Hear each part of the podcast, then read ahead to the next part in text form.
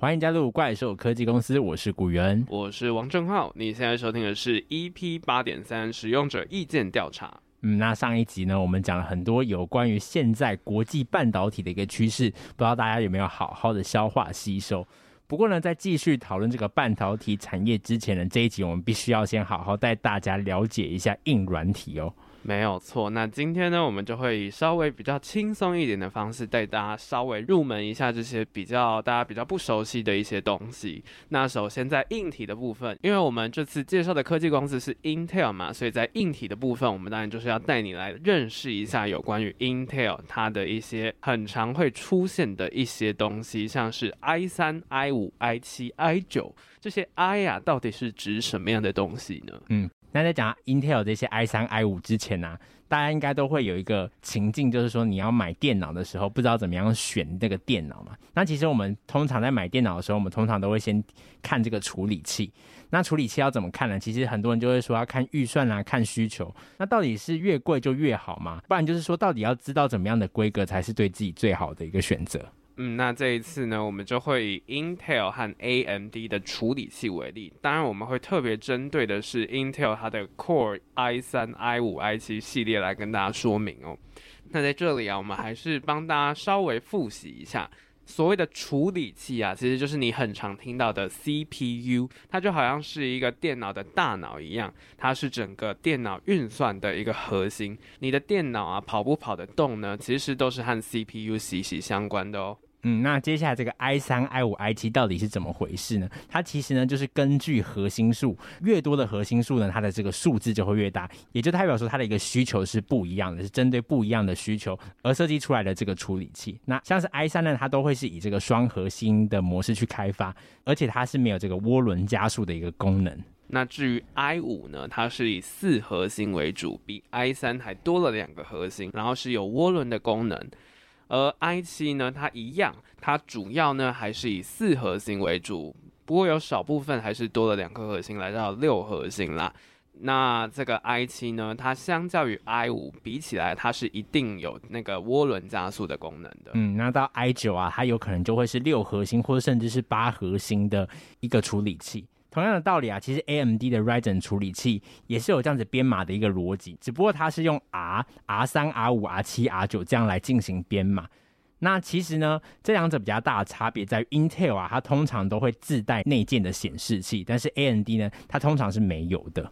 嗯，那其实这个显示器呢，比较通俗一点的说法叫做显卡。那这个显卡其实意思就是它会把电脑主机的影像的讯号会传送到这个 CPU 当中，它是一个人机对话的一个重要渠道。嗯，不过 AMD 之所以它不会加入这个内显的原因呢，主要就是在于说它是可以超频啊，它就可以节省一些空间，来让这个 AMD 的处理器的内部能够有更妥善的一个运用。嗯，而且它其实就是它会自动去判断说，到底它的效能是不是可以提升的。那我们总的来说啊，就是这个 i 三、i 五、i 七呢，除了核心上面的差别以外，它最主要的差异点呢，其实就在于整个核心数的差异。那这个差异呢，当然也会反映在这个价格上面。而且其实核心数越多啊，它的相对速度就会快很多。那 i 三和 i 九啊，几乎就是差了一倍的概念。不过其实 i 九它算是一个比较旗舰款，而且是比较新的东西，所以对于一般消费者来讲，它是比较不会去使用的。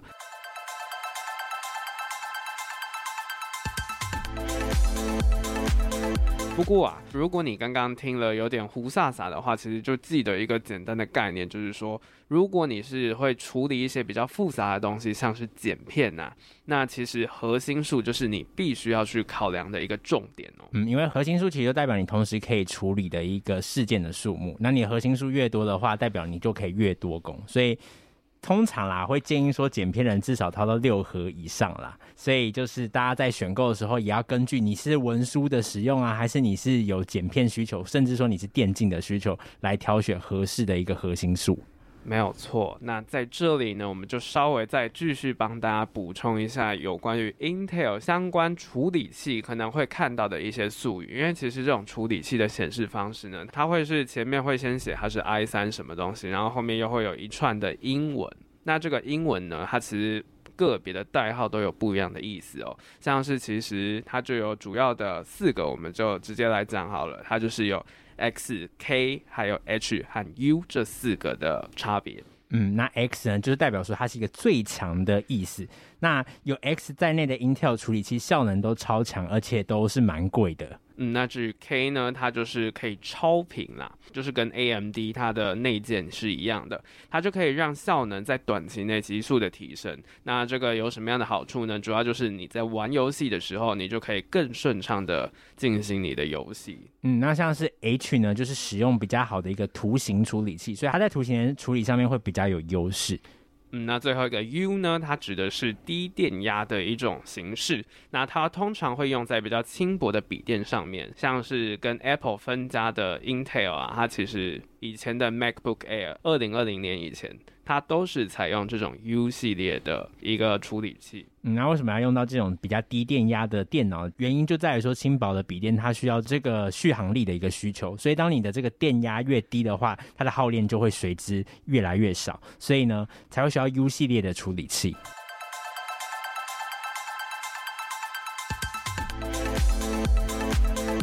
好啦，那讲了这么多，如果你觉得我们刚刚讲的都不够，你还是不知道怎么选电脑啊？那所以在接下来啊，我们就要来带你快速的掌握一些比较长，就是你在挑电脑的时候必须要注意的一些名词。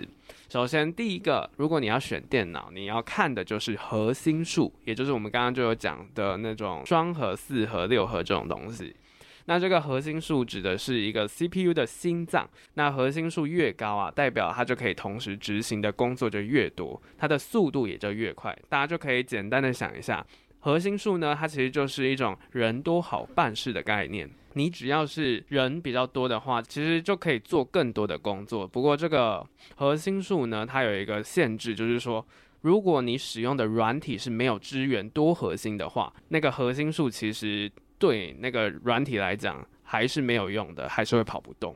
嗯，那相较于核心数啊，常常也会有听到说什么四核八线程啊，那那个线程到底是什么呢？其实就是这个执行序啦，也就是让一个执行序等于一颗核心可以做到的事情。那也有人说这个叫做假核心。那执行序数呢，则是可以同时间做多少事情，所以这个数值呢，其实也是越高越好。不过同样呢，也是软体要支援才有用啦。嗯，那再来第三个，你要看的是时脉 （core speed）。这个时脉呢，就是时间的时，脉搏的脉。那这个时脉，顾名思义，它其实就是跟整个时间是有点关系的。它主要讲的就是执行工作的效率。那这个时脉啊，它的数值越高的话，就代表整个的效率越好。所以呢，处理器一秒钟可以跑更多的运算单位。嗯，在这边通常啊，Intel 的时脉就会比 AMD 高，所以很多人就是说在打电竞的时候啊，通常会选择 Intel 的这个处理器。那也就是因为它的时脉通常是比较高的。那接下来我们要讲到这个是快取记忆体。那快取记忆体是什么呢？它就是因为处理器的速度太快，它需要快速读取资料才能维持它的强效能。但是呢，记忆体呢，它的读取速度其实是不够快的，所以因此就要设置一个快取区，将一些大量重复会使用到的资料先暂放在里面。当做高速装置和慢速装置之间的一个缓冲区。嗯，大家就简单的想象一下，其实就是一个缓冲的概念，你就可以快速在那个记忆体当中快速的把资料取出来。那这个快取呢，通常会有两到三层，然后就会依照你很常用的东西啊，常用但是也没有到那么常用的顺序，就会去装那些资料。那这样子的话，好处就是说，你就不用经过长长的路线到那个记忆体当中去找那些资料。嗯，但是这个快取记忆体的制作成本其实是蛮高，所以目前呢都只能做到小小的容量。一般来说啊，其实快取的容量也是越大越好的。那再来要看到的呢是有关于 GPU，这个也是大家还蛮常听到的一个名词，它指的意思呢其实就是处理器绘图啦。这个处理器绘图呢，它又叫做图形处理器或者是内显。呃，在手机上面其实也蛮常见到这个名字的哦，因为它是跟绘图有关的处理器，而它的好坏呢，会去影响到在电脑视觉上面的呈现。嗯，那至于外显呢，其实就是我们常常讲的显示卡啦。那当我们觉得说内显不够给力的时候啊，我们就会另外再加上一张显示卡。像是比较高阶的一个桌机啊，或者是笔电，他们通常就是处理器中它就不会涵盖内显，而是它会另外有一张独立的显示卡。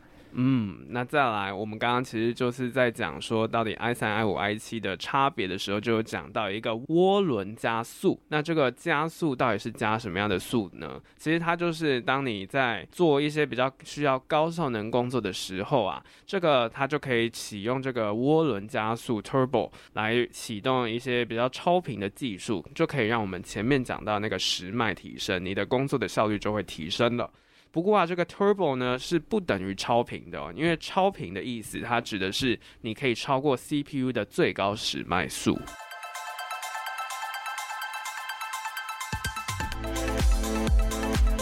那讲完这么多啊，其实我们用一个比较更简化一点的讲法来说啊，玩游戏的时候你会注重的是高时脉，而当你是做这种需要多功的这些设计啊、剪影片的，你就必须要重视这个核心数。那原因就是因为游戏的计算工作多半都是只在一颗核心上面就运作，那其他核心顶多只会分担一些比较小的任务，因此单核的效能就会比较重要。那设计类剪片这些工作通常就是要有多核分工来完成，所以这个时候呢，多核就会有它的优势存在。嗯，不过多核也不是绝对的优势哦，就是。多核实际上，其实在不同的软体上面会有不同的反应。那它取决的就是你这个软体和工作到底是不是有支援这种多核心的分工优化呢？如果这些软体它并没有支援这样的功能的话，其实多核是没有用的。嗯，那举个例子来说啊，如果我想要流畅打游戏，预算又不够高，怎么办呢？其实啊，你可以选择 i 三八三五零 K 的处理器，那它的价钱呢，相对 i 七来讲是一半而已。但是呢，它的基础时脉呢，又可以到 four gigahertz，然后又能够超频。但是 i 三呢，它比较弱项的就是说，你不能兼顾剪片之类的工作啦，只能单纯来做打游戏或者是文书使用而已。那可能听到这里啊，有些科技小白可能就会晕了，就是想说，哇，天哪，看。买电脑，它居然要顾到这么多眉眉角角。呃，既然了解了这些名词之后，到底如果你已经晋升成稍微了解这些东西的人呢，你到底要怎么样去看这些东西呢？其实我们就可以从三个面向来看。首先是存取的速度，其实在速度部分呢，快取的记忆体是会比记忆体还要来得快的。那这个记忆体呢，其实又是比硬碟还要来得快。如果是以容量大小来看的话呢，通常呢，硬碟的容量大小呢就会大于记忆体，然后大于快取的记忆体。那在成本的部分就很简单了，因为速度其实就会取决于价格上面的反应嘛，所以其实快取记忆体它是最贵的，那硬碟是最便宜的。没有错，现在硬碟啊，像这种固态硬碟，现在一 TB 大概一两千块就已经可以买到，整整个成本是降低很多。好，那最后就是再帮大家稍微整理一下 AMD 和 Intel 的差别。AMD 呢，它的处理器的核心数其实大部分都是比 Intel 来的高的，不过 Intel 呢，它的时脉，也就是它的效率是更高的，所以如果你是玩游戏，你就是要选 Intel 会比较好哦。那如果你的电脑主要是用来编码、建模、剪片等等的这些专业的工作，AMD 的多核心在跑起来上面就会更有优势。但是要注意哦，两家厂商的主机板是不通用的，所以如果你要跳槽啊，你就要连主机板一起重新买哦。嗯，我们讲的这两句话，其实基本上就已经概括我们这个硬体的重点了啦。最后再帮大家总结一下啦。如果说你要做一般文书处理的话，就会建议选择 Core i 三或是 Ryzen 三，其实就很够用。但是如果你要打游戏呢，就至少要选到 i 五或者是 R 五以上的等级。而做到这个设计、剪辑、绘图等，则需要这些效能更好的处理器，那就会建议选到 i 七或 R 七以上的等级喽。嗯，那这里最后还是留给大家一个思考啦，简单的思考就是说，其实现在啊，平板似乎它已经是比电脑可以做更多的事情。那就是不知道你在挑选这些平板或者是电脑的时候啊，你会优先去考量哪些东西呢？那你还需不需要电脑呢？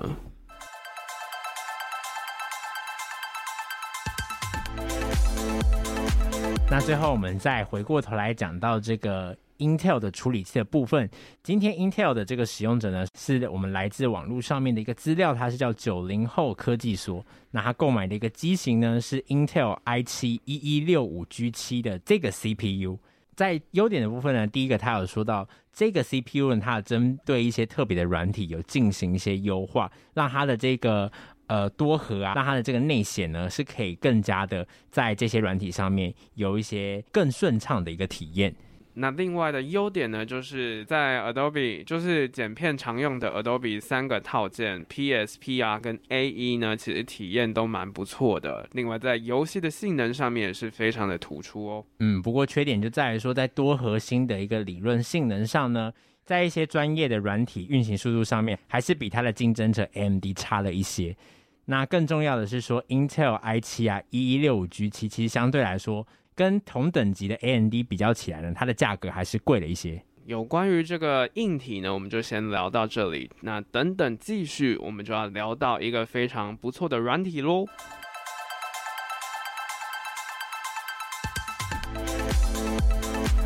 欢迎回到怪兽科技公司。那讲完了硬体呢，接下来我们要来讲讲看软体。那今天要讲到的软体是什么呢？今天我们要提到的软体呢，是跟浏览器非常的相关啦。相信浏览器也是大家都必备会使用的一个媒介，去通往整个网络。那今天呢，我们和平常不一样，我们先卖个关子。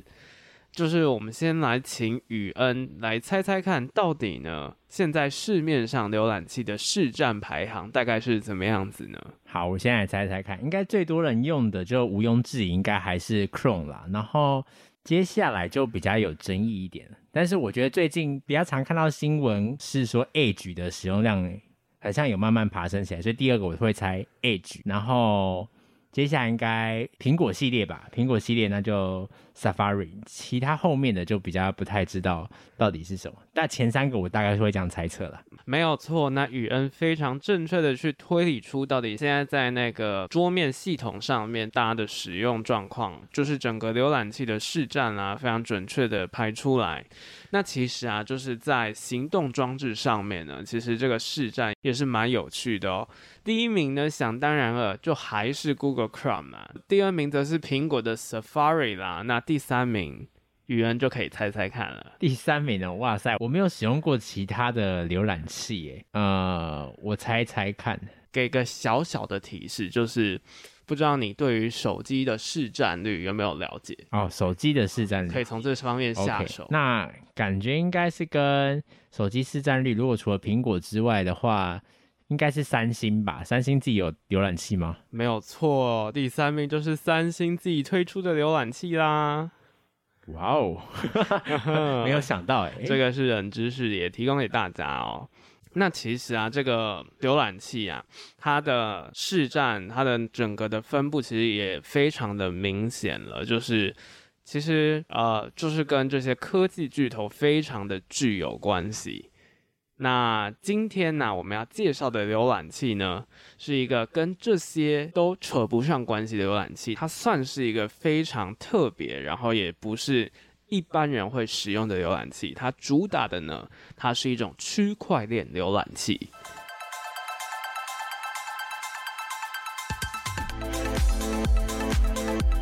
如果啊，你是 Windows 的使用者啊，通常你就会有两种选择嘛，不是用 Edge 就是用 Chrome。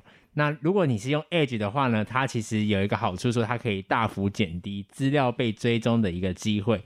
那如果你是 Mac OS 的话呢，它其实就会有保障隐私权的这个 Safari。但如果呢，你又想要快速浏览，甚至想要不装外挂就能无广告呢，接下来这款浏览器就是你的首选哦。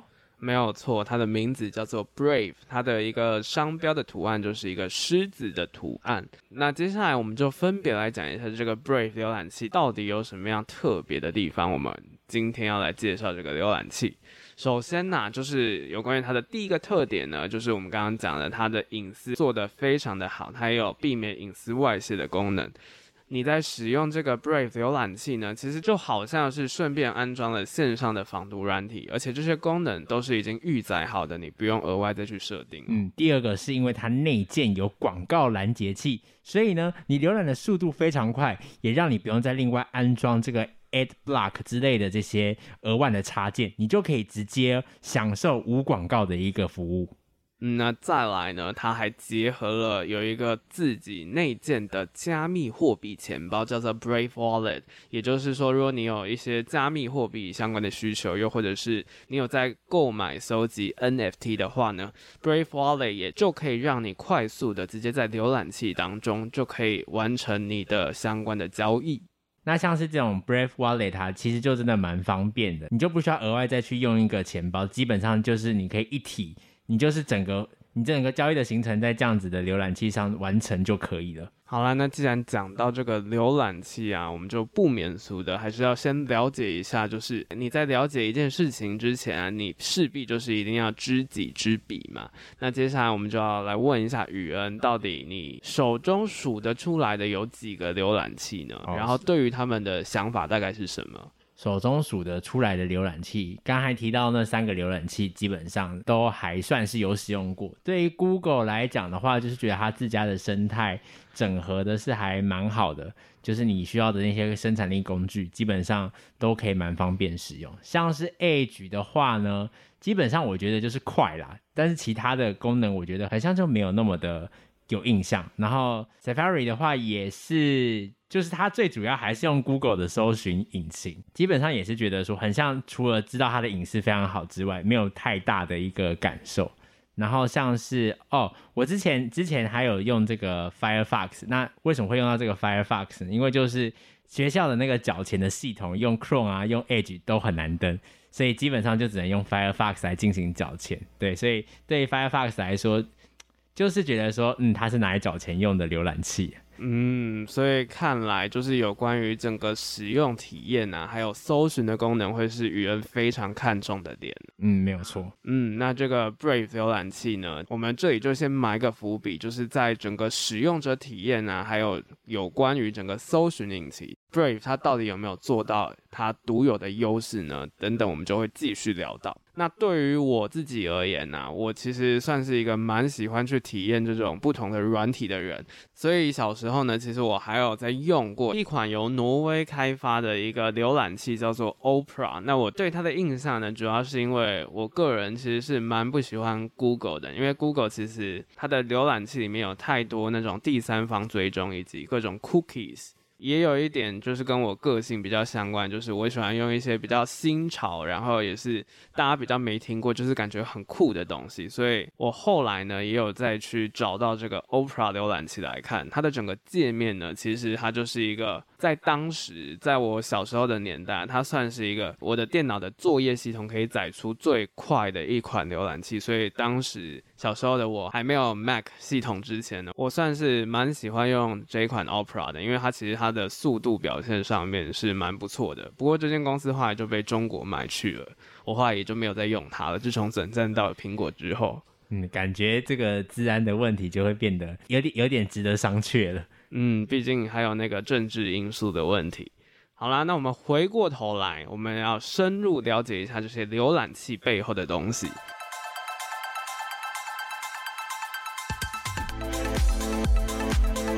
不管是 Brave 啊，或者是微软推出的 Edge，还有 Google 的 Chrome，都是使用同样的 Open Source 去做改写的哦。也就是说，它的原始码是公开可以修改的。就以这三个浏览器来讲呢，其实 Brave 它是一种开源软体，Edge 呢它也是一种开源软体。那 Chrome 呢？它算是一个比较元老级的东西，因为 Edge 啊，或者是 Brave 都是这个 Chrome 浏览器去改写的。因为这两个浏览器的核心呢，其实都是透过这个 Chromium 去改造的，所以呢，就有一个优势是说，其实，在 Chrome 上面可以做的东西，这些浏览器都是可以做到的。那因此啊，其实，在 Chrome 上的一些扩充程式，或者是我们讲的插件啊，其实都是可以在这两个。这两个浏览器上面使用，那使用的体验上其实也是蛮类似的，所以你就不需要花太多的时间去适应不同的浏览器了。嗯，那 Brave 它有一个很大的特色，就是它的速度是蛮快的，它甚至是可以跑比 Edge 和 Chrome 来得快。原因是因为呢，广告的问题，就是因为它封锁了广告。那为什么它可以封锁这些广告呢？因为它里面啊预设啊，它就会去封锁这些追踪器，还有这些指令嘛，所以这些广告啊基本上它就跑不出来。那它也可以保护你自己个人的喜好，不被广告商收集这些数据利用。就是因为看上这一点啊，所以我的电脑基本上是没有 Chrome 的程式，我反而用的是 Brave 和 Safari 这两款浏览器而已。那另外，Brave 还有一个蛮吸引人的地方呢，就是它其实是可以赚钱的哦。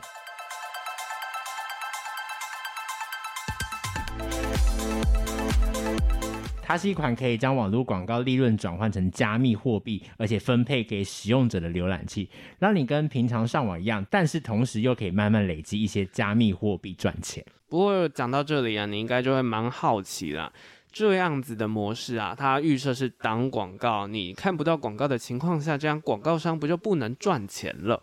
而且啊。它要提供这种比其他浏览器跑得快的技术呢，又要提供这种可以把利润转换成加密货币的这种优势啊，它长期下来经营这样子，到底它会不会亏钱呢？其实我们刚才也是有小小爆雷了一下，就是我们有讲到说它可以把广告转换成加密货币，所以呢，虽然它不是像其他浏览器的这样子的获利方式，不过他就想到了一招，就是让你主动去看广告。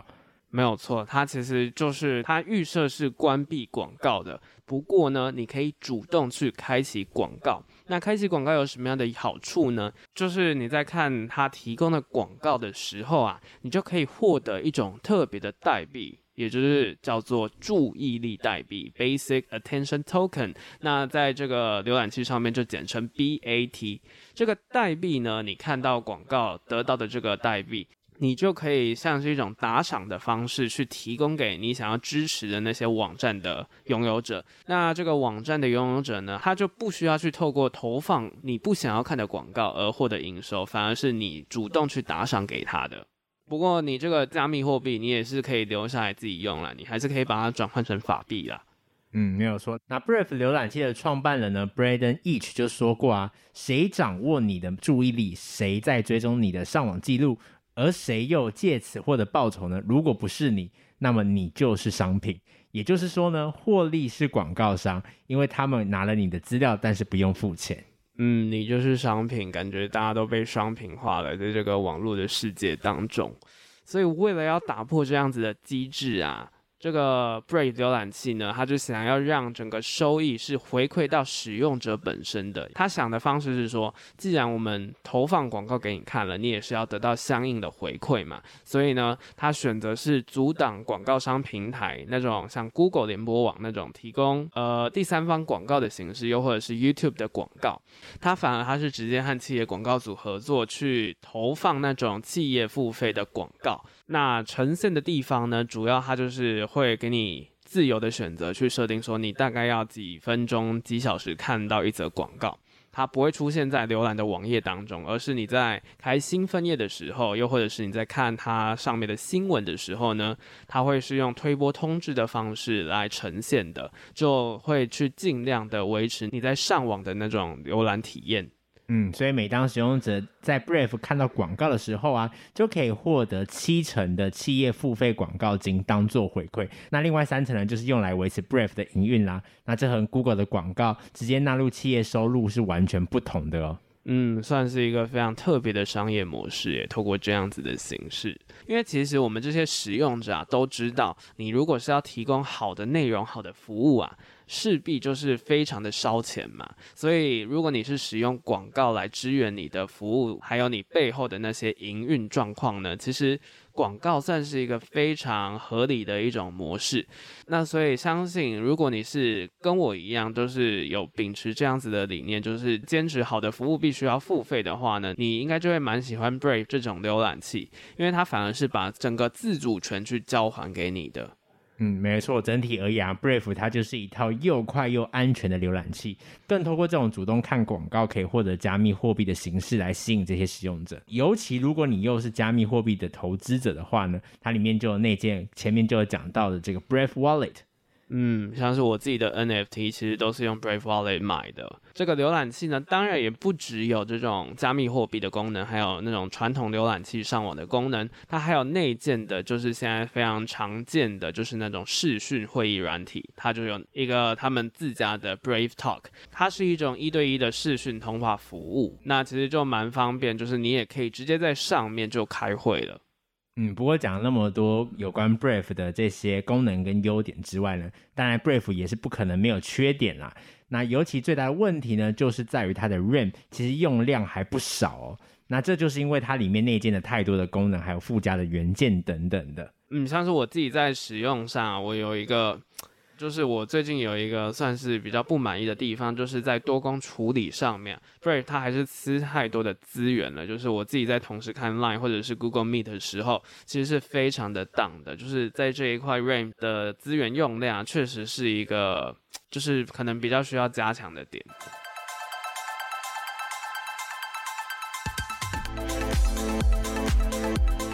那 Brave 之所以会受到大家欢迎，就在于说它预设挡掉这些第三方的追踪，像是 Cookie 这些东西。但是 Google 最近也说，他们即将把这个 Cookie 从他们的浏览器中拿掉。那这样子，Brave 它还有它的优势在吗？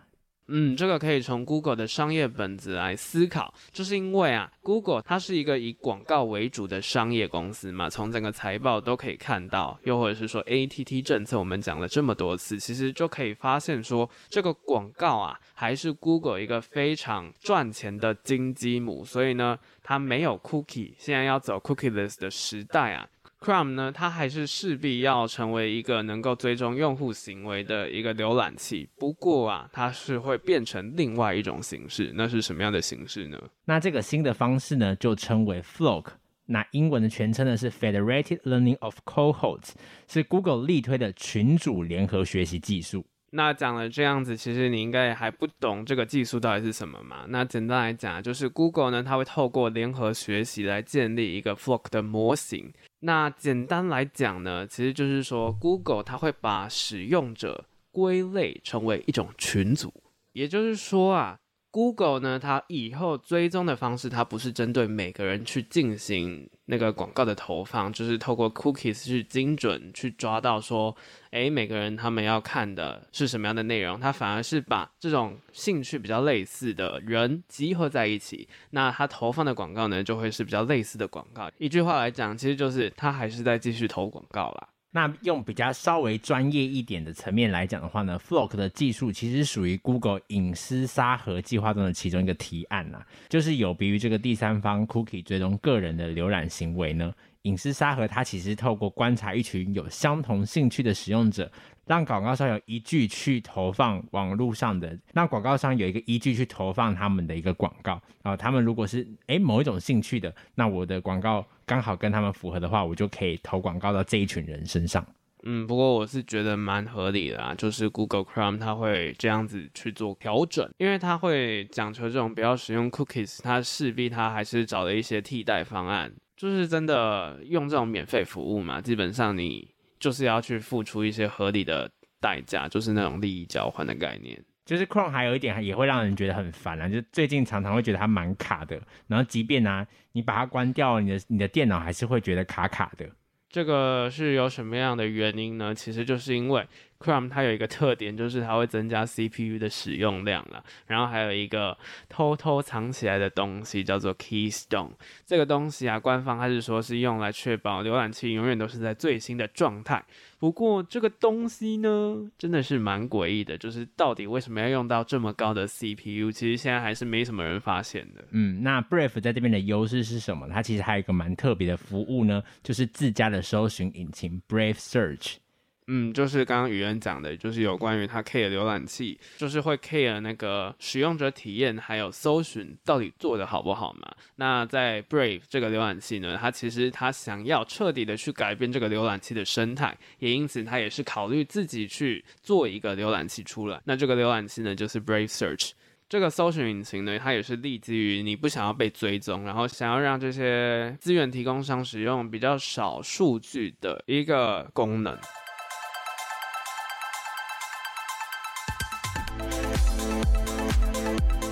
那自建这样子的一个搜寻引擎，其实成本是还蛮高的。那搜寻引擎的龙头 Google，它的市占率是高达搜寻引擎的九十二 percent，所以其实也是很难突破。现有的一个搜寻引擎也几乎都是仰赖这种大型的公司的资料加工去做索引。嗯，Brave 他为了应战呢，其实他就收购一个德国的团队开发的一个开源搜寻引擎，叫做 Tailcat。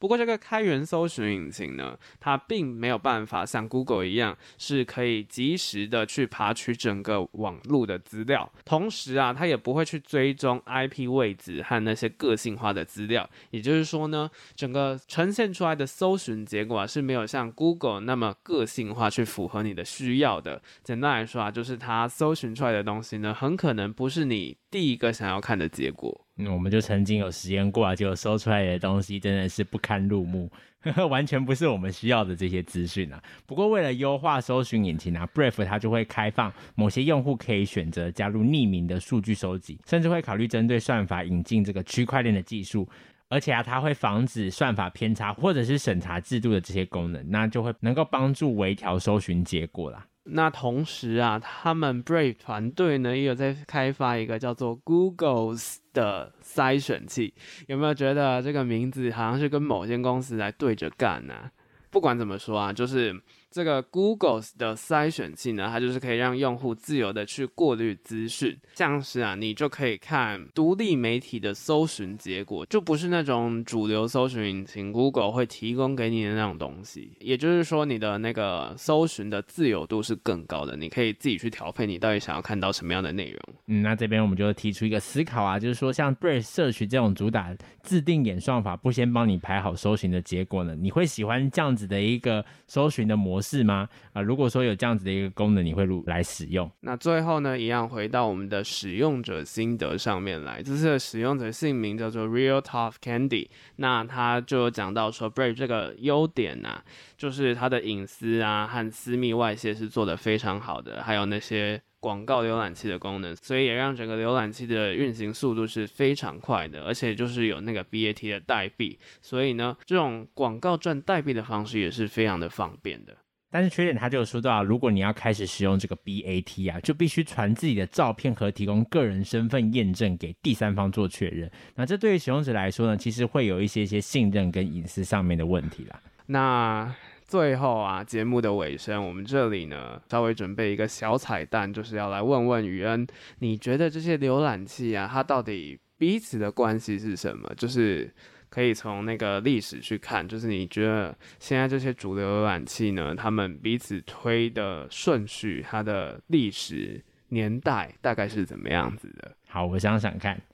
不算 IE 哦，嘿，不算 IE，不算 IE，已经再见了，已经再见了。好好好，那我想应该最早的应该就是 Chrome 了。你刚刚也讲到说 Chrome 算是这个老爷爷，接下来应该就是 Edge，那我觉得应该就是 Microsoft Edge，然后接下来是 Brave，我觉得顺序是这样。但是其实啊，像我们刚刚讲，Google Chrome 是一个老爷爷啦，但是还是有比它更前面的哦。其实更前面的，其实就是网页浏览器的始祖网景嘛，Netscape。哦。但是在网景之后，还不是 Google Chrome，是 Firefox。真的假的？Firefox 其实它的年代是比 Google Chrome 还要来得久哦。那你觉得第三个是不是 Chrome 了？应该就是了吧。其实还不是哦，接下来的还不是 Chrome，是 Safari 哦，是 Apple 的 Safari。所以其实 Chrome 算是一个偏新生代的一个浏览器哦。那当然最后一名就是最近微软为了转型推出的 Edge 啦。哦，原来是这样，哎，真的是蛮有趣的。你不会想到说 Chrome 大家这么常使用，竟然它其实是蛮后面才推出来的。然后 Firefox 原来还比较早，哇塞，我真的没办法想象。嗯，好啦，就是有关于这次的使用者意见调查，这次的资讯量虽然很多，但是我们尽量是以一种比较有趣的方式来和大家介绍。那希望今天的内容也对你是有帮助的哦。嗯，我是古元，我是王正浩，大家拜拜，拜拜。